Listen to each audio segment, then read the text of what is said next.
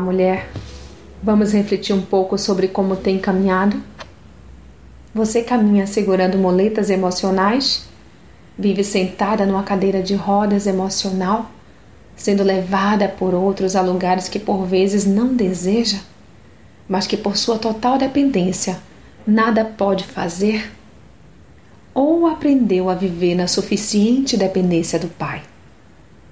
A reflexão aqui não é sobre como você pode ser autossuficiente ou orgulhosa, mas entender que uma mulher de alma curada, emocionalmente estável e espiritualmente madura já não depende emocionalmente de um indivíduo para sentir-se plena, mas unicamente do Senhor.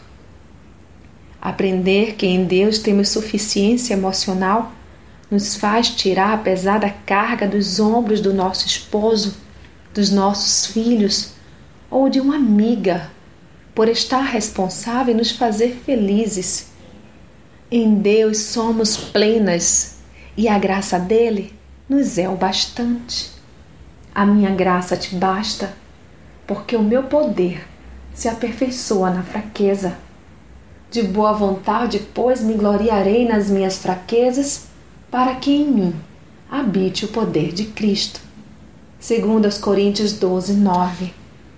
Portanto, busquemos o Senhor para que o seu poder se aperfeiçoe em nossas fraquezas e nele sejamos mulheres emocionalmente saradas.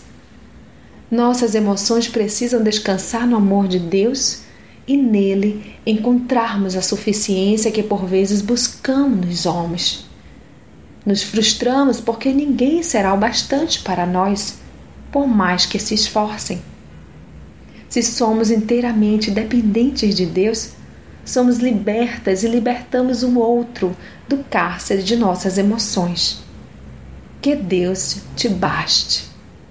Sou Sayonara Marques e estou aqui com você, mulher na retaguarda.